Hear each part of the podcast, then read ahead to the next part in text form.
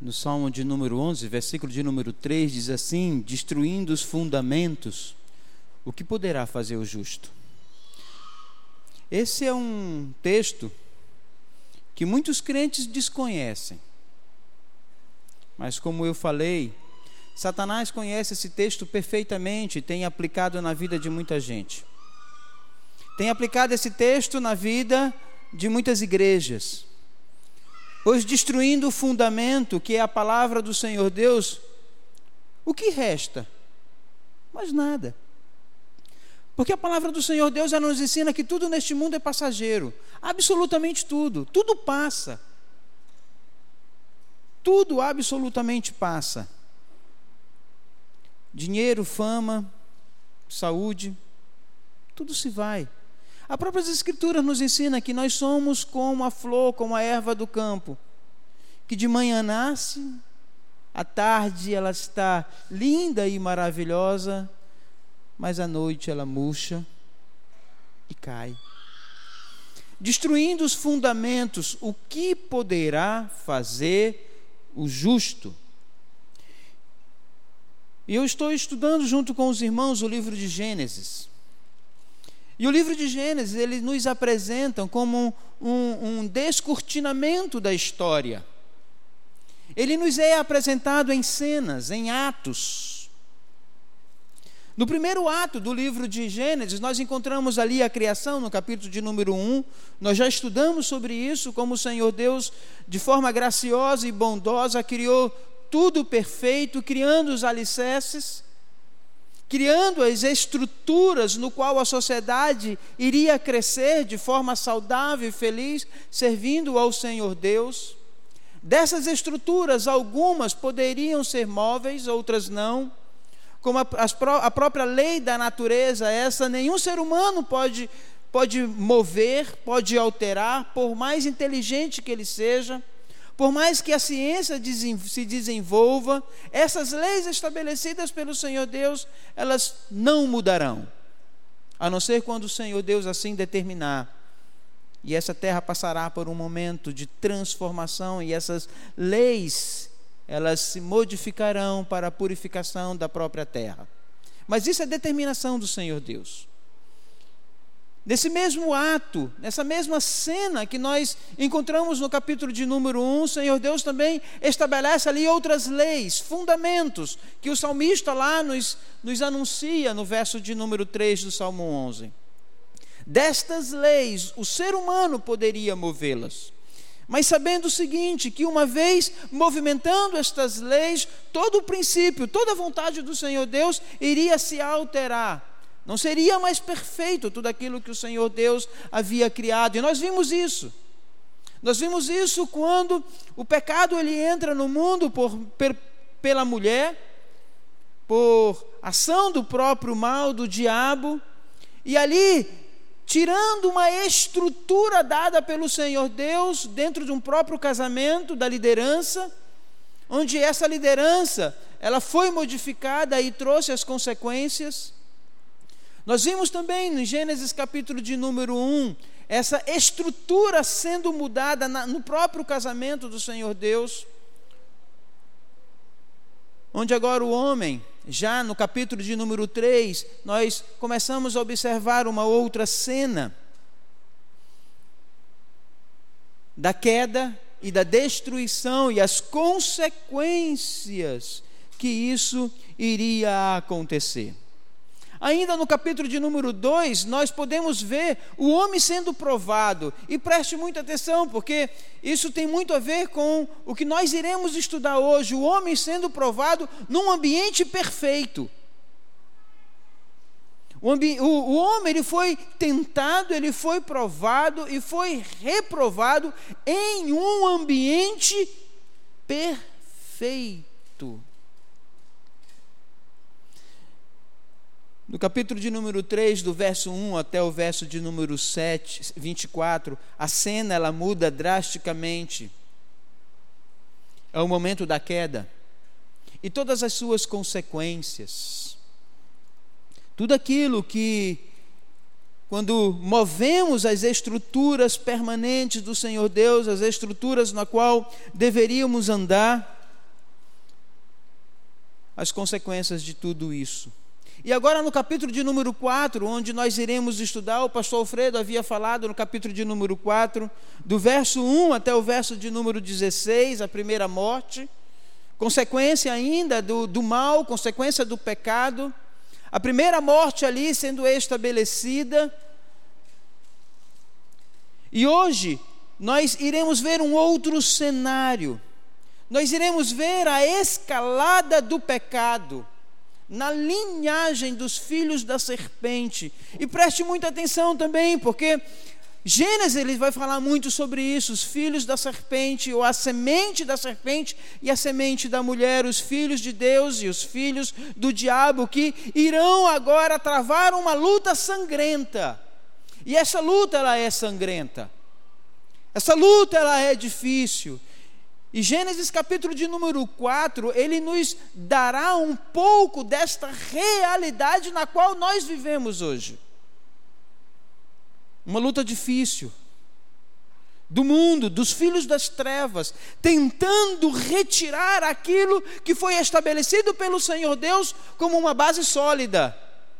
Pois, como diz o salmista, destruindo os fundamentos, que poderá fazer o justo. Então acompanhem comigo em Gênesis capítulo de número 4, do verso 17 até o verso de número 24.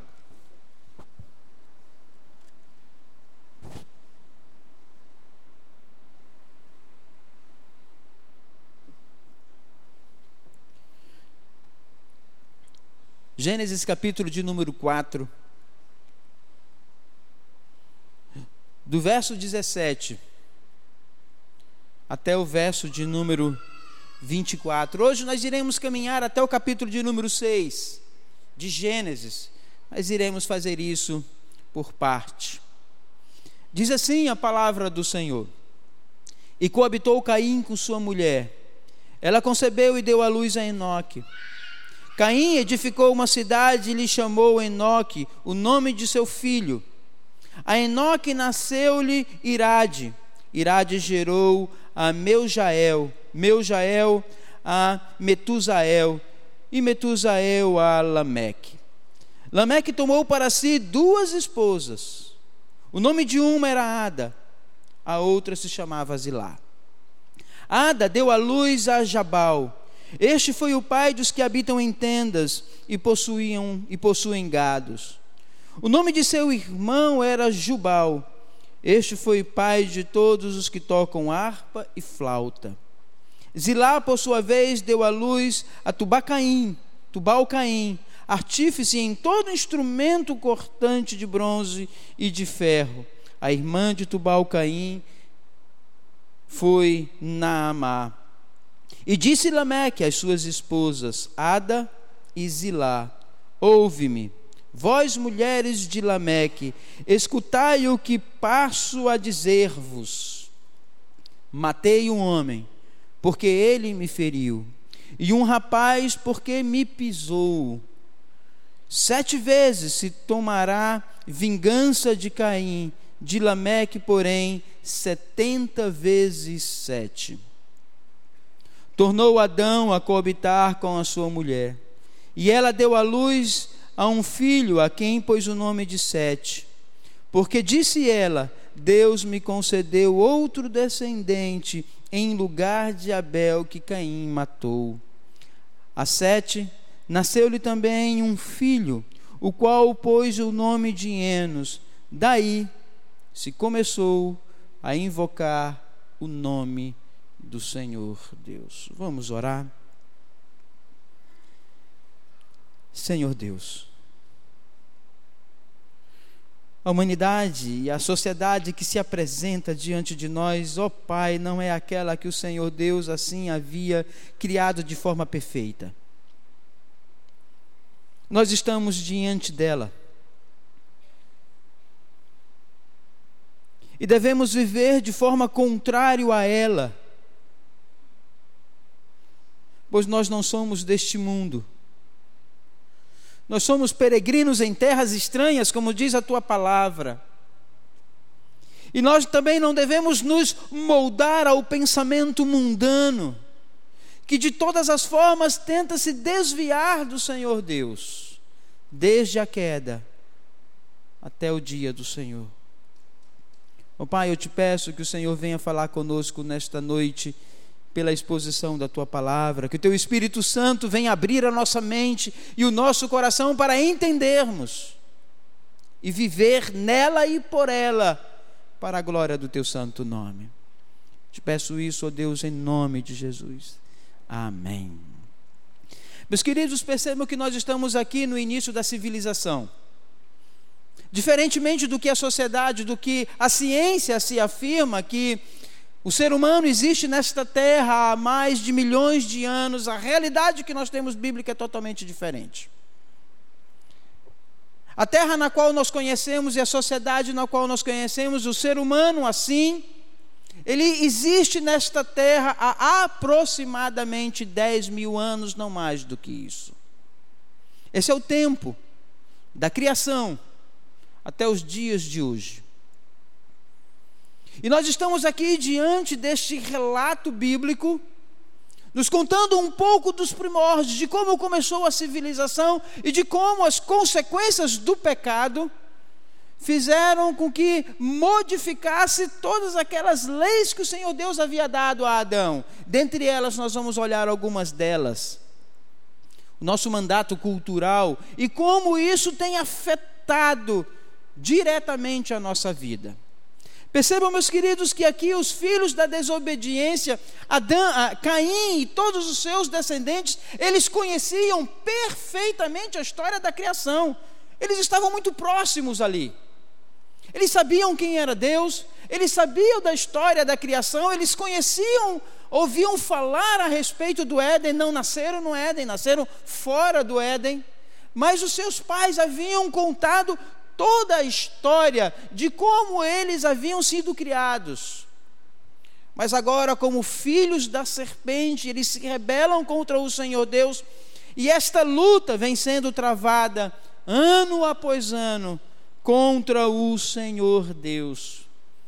Nós acabamos de ler e de observar a linhagem de Caim. A linhagem de Caim é um símbolo da cultura humana. Grandes civilizações é demonstrada aqui nesta linhagem de Caim. Ao mesmo tempo, o narrador, de forma silenciosa, mostra os mitos pagãos que atribui no mandato cultural figuras que nós vamos observar.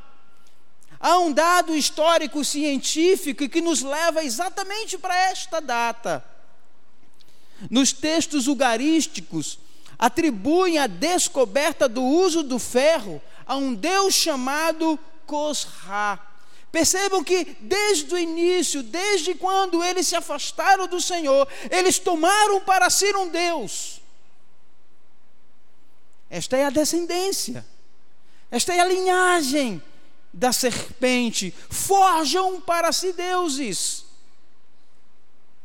E eles começaram a criar para si um Deus, chamado divino artesão do ferreiro. Foi criado nesta época por, por estes homens, por esta linhagem, por estes descendentes de Adão, de Caim, que se rebelaram contra o Senhor Deus, e a partir de então, uma nova religião contra o Senhor Deus, que tem a forma de tudo aquilo que você possa imaginar.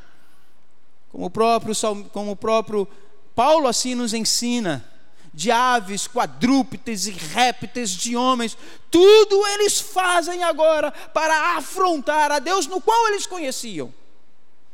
Eles conhecem a Deus, Paulo diz isso de maneira muito clara, conhecendo a Deus, sabendo da sua existência, forjaram para si deuses conforme a sua imagem, conforme a sua semelhança um deus cipriota chamado Siniras. Foi creditado a ele, ele foi criado a partir da invenção da lira, criado por estes homens. Eles forjam para si utensílios, esquecem do Senhor Deus, se rebelam de forma aberta diante do Senhor e começam a criar estes homens. O próprio Deus grego, quando muitos aqui conhecem, um Deus chamado Pan, também tem a sua origem a partir da criação da flauta.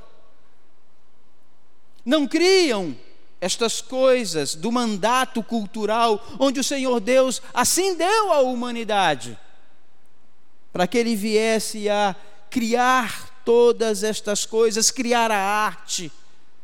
Eu não estou dizendo aqui, meus queridos, que a arte é algo maligno, longe disso. Mas aqui nos é apresentado a arte, e a partir dela, estes homens que se rebelaram contra o Senhor Deus começaram a utilizar esta arte para si e não para o próprio Deus. A arte, ela se torna algo imunda quando homens pervertidos fazem dela instrumento contra o Senhor Deus, contra a afronta à glória do Senhor. Toda a arte, estejam atentos, meus queridos, toda e qualquer arte que não glorifica o nome do Senhor Deus é resultado de uma depravação humana e nós crentes devemos estar atentos a isso. há alguns pensamentos evangélicos que dizem o seguinte: música mundana é do diabo e música gospel é do Senhor. A Bíblia não diz isso. Tem muita música gospel que é uma afronta à santidade e à glória do nosso Deus. Em compensação, tem muita música, entre aspas, que não são evangélicas, que são boas, fruto da capacidade humana, dada pelo Senhor Deus, mas nós devemos saber utilizar isso para a glória do Senhor. Tudo, absolutamente tudo que vem em nossas mãos, devemos utilizar para o Senhor. E nessa narrativa da criação e nessa narrativa da descendência de, dos filhos de Caim, nós temos observado aqui como a arte ela começa a ser deturpada. E muitas vezes nós temos utilizado isso dentro da nossa própria casa, em todos os aspectos na vestimenta, na música, em tudo. Percebam que no versículo de número 17, Caim edificou uma cidade e chamou Enoque, o nome desta cidade, o nome do seu filho. Podemos perceber já a maldade do coração deste homem, desta semente, em não honrar e nem glorificar o nome do Senhor Deus. Ou seja, pelo contrário, um incrédulo honra a si mesmo, glorifica a si mesmo, glorifica o homem. E eu não creio que este ato de Enoque foi algo sem querer. Nós não iremos mais glorificar este Deus que nos criou, nós iremos nos afastar totalmente dele. Nós agora iremos construir algo à nossa imagem, à nossa semelhança. Nós seremos louvados, nós seremos engrandecidos nesta terra. Nós construiremos uma cidade e nela colocaremos o nome dos nossos filhos, se afastando totalmente do Senhor Deus. Nós vemos aqui ainda no versículo de número 19 a poligamia sendo instituída. Não era vontade do Senhor Deus, nunca foi. Criou Deus homem e mulher, Adão e Eva, um casal. E assim deveria ser. Mas os filhos da serpente, inclinados para o mal, começaram a destruir os fundamentos dados pelo Senhor Deus. Olha o que diz o versículo de número 19: Lameque tomou para si duas esposas. Ele sabia que isso era um erro.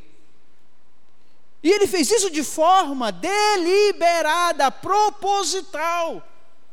A vontade do Senhor Deus é uma mulher, eu quero duas. Irei afrontar a este Deus com toda a força, com toda a minha vontade. irei afrontar esse Deus nos nomes das cidades que eu irei fazer, irei afrontar a este Deus. Perceba que isso aqui é o início de todas as coisas. E tomou Lameque para si duas esposas. E este mal, esta perversidade, contaminou os filhos do Senhor Deus. Nós iremos encontrar nas Escrituras homens com duas, três, quatro, setecentas mulheres. Porque se deixou se envolver com a depravação destes filhos da desobediência e eles começaram a achar tudo isso normal. E nós precisamos estar atentos a isso. Poligamia nunca foi, nunca será bendito aos olhos do Senhor Deus. Nunca foi e nunca será. Esta prática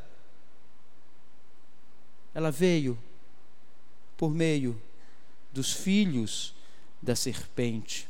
Ainda no versículo de número 23, nós iremos observar aqui a vingança como instrumento de justiça.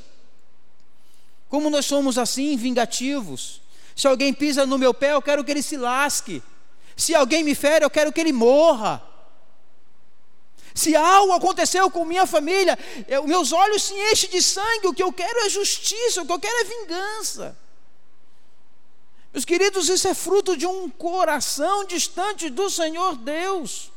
O próprio Deus nos ensina: a mim pertence a vingança, eu é quem retribuirei, diz o Senhor Deus. Não é isso, mas o nosso coração se inflama, se enche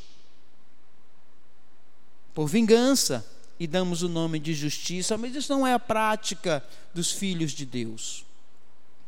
A vingança uma prática dos filhos da serpente, nós podemos ver isso de maneira muito clara no versículo de número 23, quando diz assim: E disse Lameque às suas esposas, o bígamo ali, aquele que rompeu todo o padrão de casamento, e esse padrão novo de casamento começou agora a se misturar com o povo de Deus.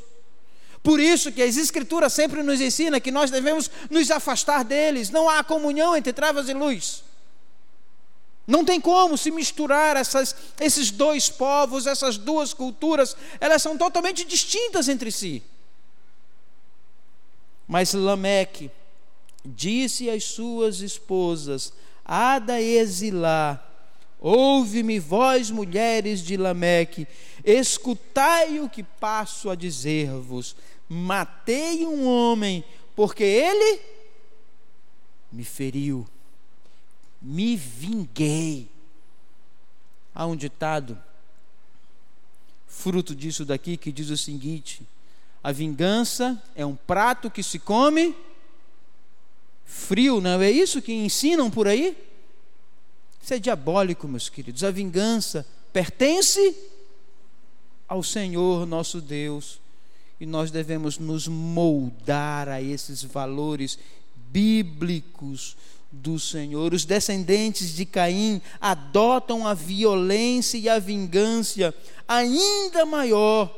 Enquanto Caim temeu a Deus, Lameque, ele assume uma postura ainda de rebeldia abrupta contra o Senhor Deus. Olha o que diz, Versículo de número 24. A arrogância deste homem. Quando ele diz: Sete vezes se tornará a vingança de Caim. De Lameque, porém, setenta vezes sete. Aqui quem manda sou eu, meu irmão. Acabou, Deus não manda em nada. Quem manda na minha vida agora sou eu. Pisou, vai morrer. Me machucou, eu bato. Me humilhou, eu piso em cima. Assim será a minha vingança. Assim são os filhos da serpente. Assim são os filhos do diabo. Os filhos de Deus não vivem por esta lei. Os filhos de Deus não vivem desta forma. No capítulo de número 4, vimos a, a, sem, a, semente da serpente tentando desde o início destruir a semente da mulher. Podemos ver isso no capítulo de número 4, a partir do versículo de números 8, quando ali nós temos um reflexo de tudo aquilo que irá acontecer de tudo aquilo que está acontecendo até a vinda de Cristo. Os filhos da serpente tentando destruir os filhos de Cristo, os filhos da mulher, a linhagem perfeita, do qual o Senhor Deus havia reservado e escolhido para manifestar neles a sua glória. O rastro de sangue de perseguição se desenvolverá em todo o Velho Testamento. Aquilo que aconteceu em Gênesis capítulo 4, versículo de número 8, nós iremos perceber isso por toda a extensão do Velho Testamento perseguição de todas as formas no âmbito político, um governo se levantará para tentar destruir o povo de Deus. Nós iremos ver isso. Nos valores, os valores mundanos, tentando corromper a mente dos filhos de Deus, porque esta é a vontade deles desde o início, desde a queda. Os filhos da serpente tentam destruir e matar a semente santa do Senhor Deus. Caim não conseguiu, pois, como nós acabamos de ver no versículo de número 26, pela graça do Senhor Deus nasce sete, e de sete vem Enos, e o Senhor Deus levanta novamente uma semente santa para o adorar e o servir. Mas essa perseguição, guerra, valores, sangue será derramado. Quantas vezes essa semana eu abri o meu Facebook e quantas cenas tristes. Cristãos sendo decapitados desse mundo afora. É a semente de Caim, ainda hoje tentando destruir a semente de Abel. Nós vivemos nessa realidade, meus queridos. Isto só, só, terá fim quando Cristo, aí sim, no dia do Senhor, no dia em que Ele voltar, quando toda esta história da redenção se concluir, quando Cristo voltar estabelecendo um novo reino, decretando de uma vez por toda, por todas a morte do inimigo e todos os seus filhos. Nós podemos encontrar isso lá em Colossenses capítulo 2, do verso 14 ao verso de número 15. Quando diz, tendo cancelado o escrito de dívida que era contra nós e constava de ordenança, o qual nos era prejudicial. O apóstolo Paulo aqui está falando lá da queda daquilo que adquirimos lá na queda.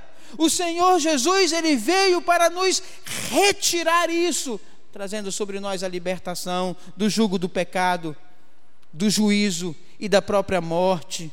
Removeu inteiramente, encravando-o na cruz e despojando os principados e potestades, publicamente os expôs, triunfando deles na cruz. Este é o dia da justiça do Senhor Deus.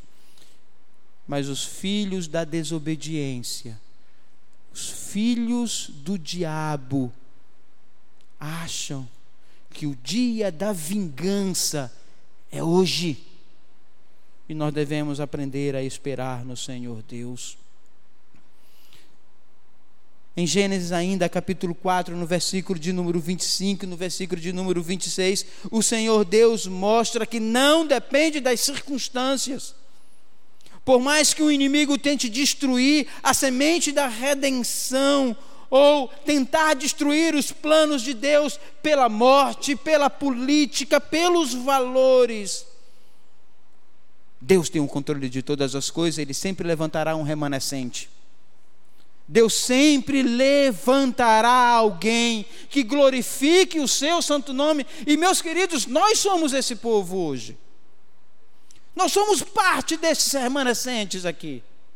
Que o Senhor Deus manifestou a sua graça sobre nossas vidas, para que nós venhamos a glorificar o nome dEle. Olha o que diz no verso de número 4, no capítulo de número 4 do verso 25 até o verso de número 26, Deus estabelecendo novamente, nos relembrando da sua aliança, estabelecida lá em Gênesis 3,15. Levantarei uma semente, nesta semente manifestarei a minha graça. Haverá um povo redimido pela graça de Deus haverá um povo que glorificará o meu nome a despeito de tudo isso que está acontecendo. A despeito da poligamia, a despeito da idolatria, a despeito deste povo que se revolta contra o Senhor Deus, Deus está dizendo: levantarei um povo que se chama pelo meu nome isso independe das circunstâncias. É graça do Senhor Deus, olha o que diz o verso de número 24, 25 e o verso de números 26. Em meio a toda esta destruição, em meio ao crescimento do pecado, como nós acabamos de ver neste relato da descendência de Caim, a idolatria, a prostituição, porque bigamia nada mais do que é prostituição. Ser casado com duas mulheres é prostituição, poliandria também. Ser casado com dois homens é prostituição. Não há outro termo na Escritura para isso. Por isso que o Senhor Deus abomina o divórcio. Porque o divórcio é casar novamente com o outro, sendo este casado isso é prática dos filhos da desobediência. Isso é prática dos filhos do diabo. E o Senhor Deus levanta um povo para manifestar nele a sua vontade. Levanta um povo para manifestar nele o desejo do Senhor Deus, um povo eleito, santo. Está escrito tornou Adão a coabitar com a sua mulher. E ela deu à luz um filho, a quem pôs o nome de Sete.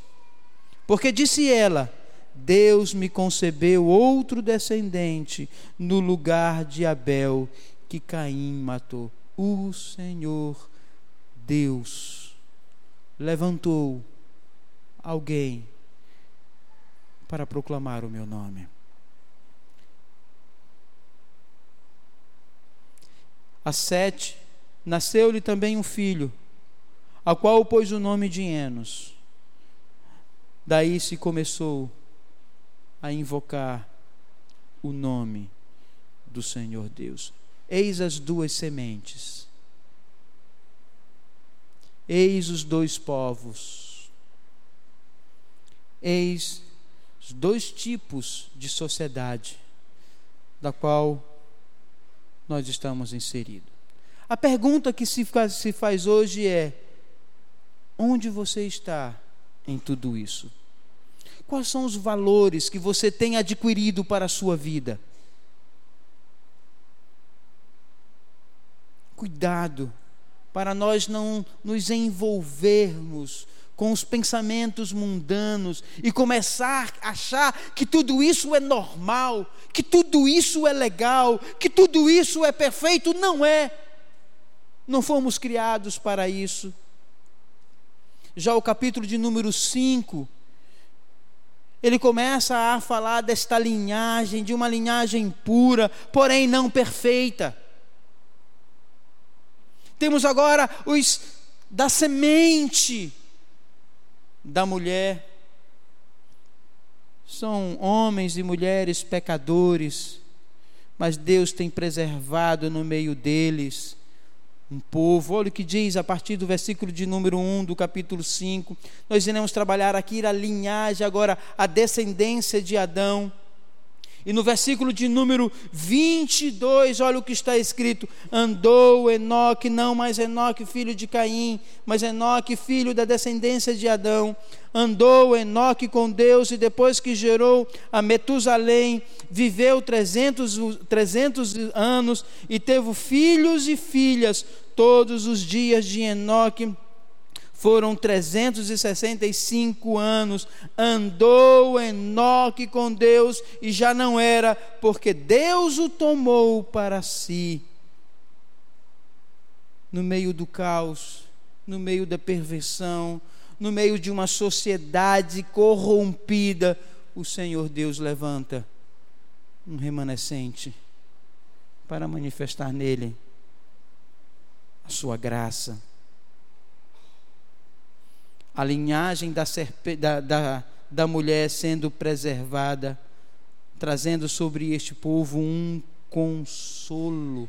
Olha o que diz o versículo de número 28 e versículo de número 29. Lameque viveu 180 anos, exatamente isso que está escrito aqui.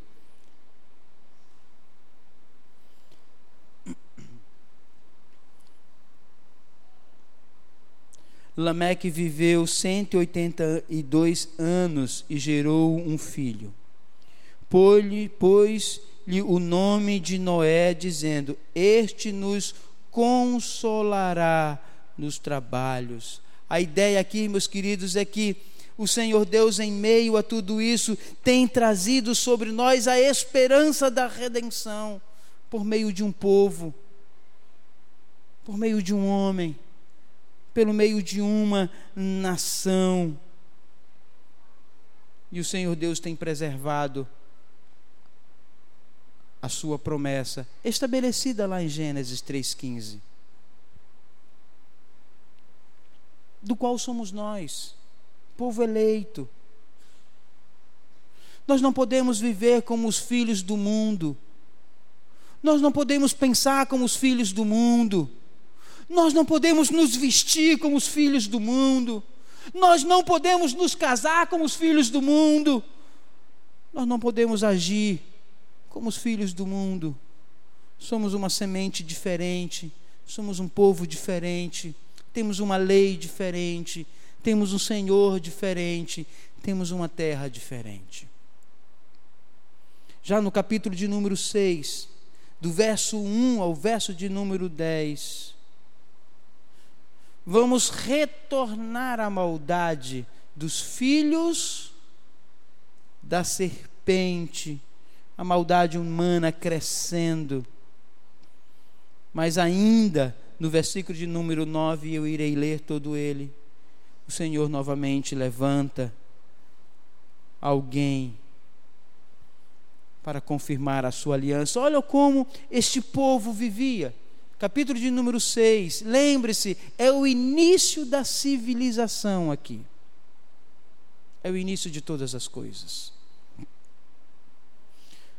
Como se foram multiplicados os homens na terra, eles nasceram filhas. Vendo os filhos de Deus que as filhas dos homens eram formosas, tomaram para si mulheres, as que entre todas mais lhe agradaram, começaram a existir ali casamento misto, na qual o Senhor Deus não permite nunca permitiu, nunca irá permitir. Mas começou a haver uma mistura entre a boa semente e a semente do mal. Há um ditado que diz o seguinte: uma laranja podre estraga todo o cesto, não é isso, Samuel? Bote uma laranja podre ali no saco de laranja que você coloca lá na pastelaria, todo aquele saco irá estragar. Assim é um casamento misto. Não é vontade do Senhor Deus. mas a maldade começou a corromper o coração da humanidade e a destruição de toda aquela cesta aconteceu. Olha o que diz: como se foram multiplicados os homens na terra, e lhe nasceram filhas. Vendo os filhos de Deus que as filhas dos homens eram formosas, tomaram para si mulheres as que entre todas mais lhe agradaram. Então o Senhor, então disse o Senhor: O meu espírito não agirá para sempre no homem, pois este é carnal, e os seus dias serão cento e vinte anos. A partir daqui, o homem deixa, por determinação do Senhor Deus, viver 800, 700, 900 anos. Isso é uma lei dada pelo Senhor Deus. Mas continuando. Ora, naquele tempo haviam gigantes na terra, e também depois, quando os filhos de Deus possuíram as filhas dos homens, as quais lhe deram filhos, estes foram valentes varões de renome na antiguidade. Viu o Senhor que a maldade do homem se havia multiplicado na terra, e que era continuamente mal todo o desígnio do coração humano do homem então se arrependeu o Senhor de ter feito o homem na terra, e isso lhe pesou o coração. Disse o Senhor: Farei desaparecer da terra o homem que criei, o homem e o animal, os répteis e as aves do céu, porque me arrependo de haver feito. Porém, em meio a tudo isso, a este caos, a esta desgraça, a esta laranja corrompida que corrompeu toda a terra. Porém, Noé achou graça diante do Senhor Deus. O Senhor Deus se lembra da sua aliança. Levantarei um povo que se chama pelo meu nome, e no meio desta sociedade pervertida, eles louvarão novamente a mim. Eis a história de Noé. Noé era homem justo não por si, mas Deus o fez como promessa da sua aliança. Justo e íntegro entre os seus contemporâneos, Noé andava com Deus. Quantas esposas Noé tinha? Vocês lembram? Quantas esposas Noé tinha? Uma.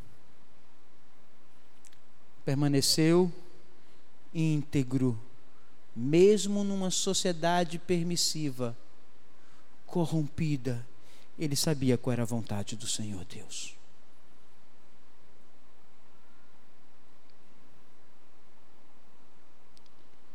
Se Adão, antes da queda, provou ser infiel no paraíso, quanto mais nós que já nascemos num mundo depravado. Percebam, se Adão caiu num lugar perfeito, quanto mais a gente, meus queridos, que já nascemos num mundo corrompido que já nascemos sendo influenciados pelos valores e conceitos mundanos e nos misturamos com eles, fazendo as mesmas coisas que eles. A nossa única esperança neste mundo é clamar por socorro. Nossa única esperança nesse mundo é retornar ao princípio do Senhor Deus e trazer a nossa casa para vivermos os valores e as verdades do Senhor Deus, pois somos um povo santo, pois somos os remanescentes, somos aqueles a quem o Senhor Deus preservou para manifestar em nós a sua graça. E assim nós devemos viver, e assim nós devemos, meus queridos, estar neste mundo em contraste com grande, com grande parte de um pensamento sociológico que o caminho para o melhoramento humano é melhorar o seu ambiente, assim pensam os sociólogos. Vamos melhorar a sociedade para que o ser humano viva melhor. Isso não deu certo com, Caim, com Adão, não dá certo com a gente. Não temos que mudar a sociedade, nós temos que mudar o coração, nós temos que mudar a nossa mente e aprender a viver neste mundo, quer na bonança, quer nas dificuldades, e aprender a viver neste mundo servindo a Deus e não mudar o nosso ambiente. Não é o dinheiro que vai lhe trazer felicidade, não é um novo casamento que vai lhe trazer a felicidade, não é um filho que vai lhe trazer a felicidade, mas é estar com o Senhor. Isso lhe traz a felicidade. É entender quem somos, é entender porque fomos criados. Sodoma e Gomorra, onde a humanidade mergulhara no mais baixo nível de violência e de sexualidade. O nosso mundo não é diferente disso. É importante a gente perceber que nesta narrativa que nós estamos lendo de Gênesis, estes homens, Abel, Sete, Enos, Enoque, Noé, eles não são os verdadeiros heróis, como às vezes a gente ensina aos nossos filhos. Herói, Noé foi um grande herói. O herói desta história nos foi apresentado em Gênesis, capítulo 3, versículo de número 15. Porque Enoque, Sete, Enos, Abel, Noé, todos eles viveram como viveram por causa daquela promessa. Eles não são heróis. O herói verdadeiro da nossa vida é Cristo. E assim como esses homens viveram pensando na promessa, assim nós também devemos viver. Cristo é o motivo de tudo. Cristo é o motivo da nossa existência. Foi por meio dele que recebemos a reconciliação com Deus. Abram comigo ainda em Gênesis capítulo 3, versículo de número 15.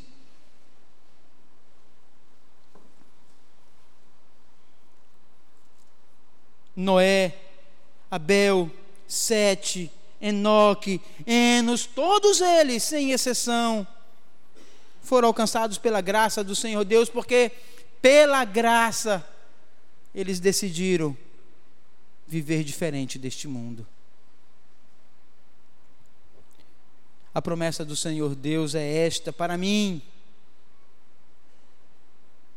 Essa, promessa, essa é a promessa do Senhor Deus para os filhos ou para a semente da mulher. Porém, inimizade entre ti e a mulher, entre a tua descendência, entre os filhos do diabo, o Senhor Deus está dizendo: Eu, Deus, colocarei inimizade entre os filhos do diabo e os filhos do Senhor Deus. Eu colocarei isso, mas às vezes a gente quer tentar se unir com os filhos do mundo, com os filhos do diabo.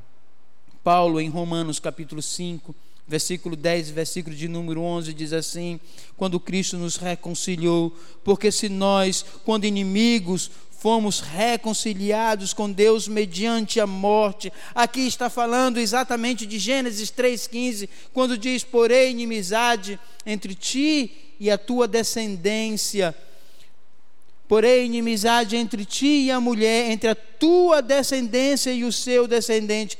Este te ferirá a cabeça e tu lhe ferirás o calcanhar. Paulo está dizendo exatamente isso a respeito da morte de Cristo. Os filhos da serpente feriu o Senhor Deus na cruz.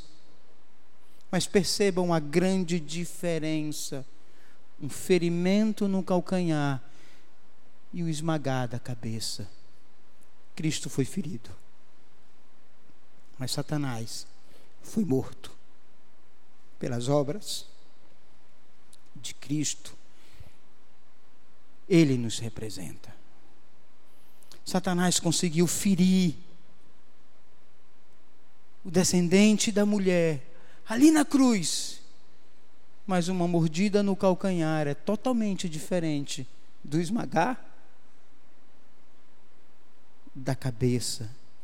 E o apóstolo Paulo diz: porque se nós, quando inimigos, fomos reconciliados com Deus mediante a morte, feriu o calcanhar do seu filho, muito mais estando já reconciliados, salvos pela sua vida, pisou e esmagou aquela semente, aquela serpente. E não somente apenas isto, mas também nos gloriamos em Deus, por nosso Senhor Jesus Cristo, por intermédio de quem recebemos a reconciliação com Ele. Meus queridos, há duas sementes. Há dois povos, são, existem dois povos, existem dois reinos, existe uma guerra constante, existem valores sendo estabelecidos todos os dias. A pergunta é: de que lado você está? De quem você é filho? Há um outro ditado diabólico que diz: todo mundo é filho. Como é que diz? Alguém conhece? Todo mundo é filho de Deus. Mentira. Mentira. Aos filhos de Deus, aqueles que manifestam os valores do reino, e aos filhos do diabo, aqueles que manifestam os valores do mundo. E eles estão no meio, nosso meio eles estão na igreja. Eles vêm para o culto, eles oram, eles cantam, eles levantam a mão, eles choram, mas as, os seus atos são atos dos filhos do diabo. Porque se misturam com o mundo, se misturam com os valores do mundo e não glorificam a Deus com seus atos de quem você é filho? Essa é uma pergunta que você deve fazer no seu coração. De quem você é filho? Os seus atos irão dizer. Suas amizades irão dizer. Seu comportamento irá dizer. A sua forma de se vestir irá dizer. de quem você é filho. Há duas sementes apenas. Aqueles que, de maneira egoísta e moral, servem o mundo. E como estes nossos queridos irmãos, Abel, Sete, Enos, Enoque e Noé, pela graça do Senhor Deus, decidiram fazer a vontade de Deus. Eu quero que você ore, feche seus olhos. Reflita um pouco, reflita na sua vida, reflita nos seus valores, reflita naquilo que você acha que é certo. Se aquilo que você acha que é certo condiz com a vontade do Senhor Deus na sua vida. Reflita sobre isso, meu querido irmão, em nome de Jesus, reflita sobre isso. Quais são os seus valores, quais são os seus princípios? de quem você é filho. Ou você é filho do diabo, ou você é filho de Deus. Não há meio termo. Existe uma inimizade entre essas duas sementes. Eu não posso misturar. Não posso me casar com um descrente. Não posso pensar como eles. Não posso andar com eles. Somos diferentes. Vamos orar. Feche seus olhos.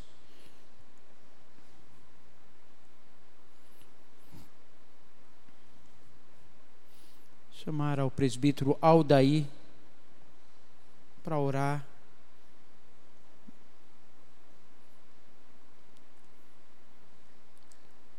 Meus queridos, quais são os seus valores? Pense nisso, pense nisso.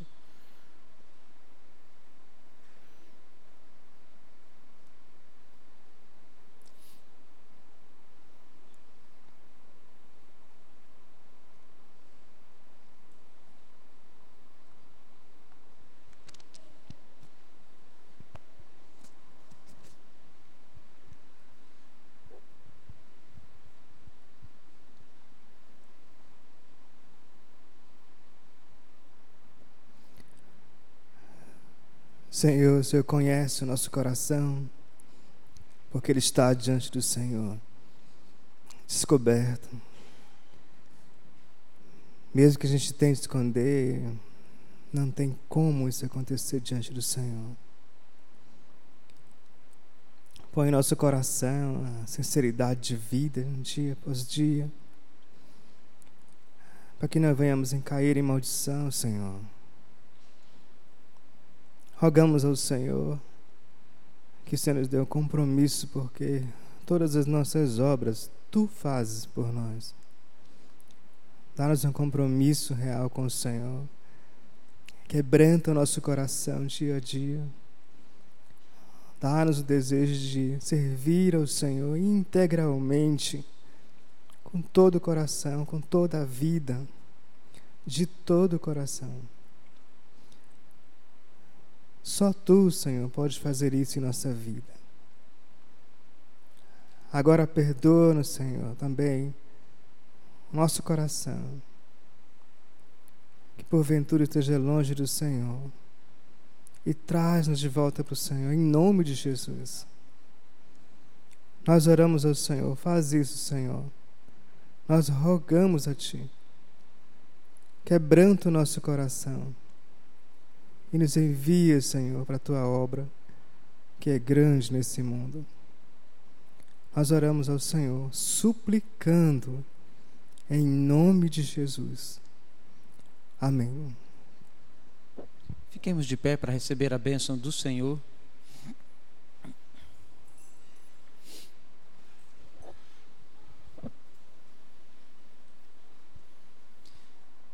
Que a graça do Senhor Jesus Cristo graça que alcançou os nossos irmãos do passado. Abel, nosso irmão. Noé, nosso irmão. Que a tua graça, ó oh Deus, alcance as nossas vidas.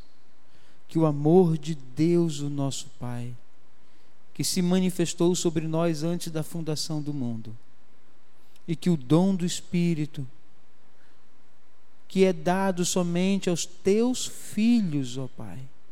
Repouse sobre nós e sobre todos os teus filhos espalhados nesta terra, que aguarda a tua vinda, hoje e sempre. Amém.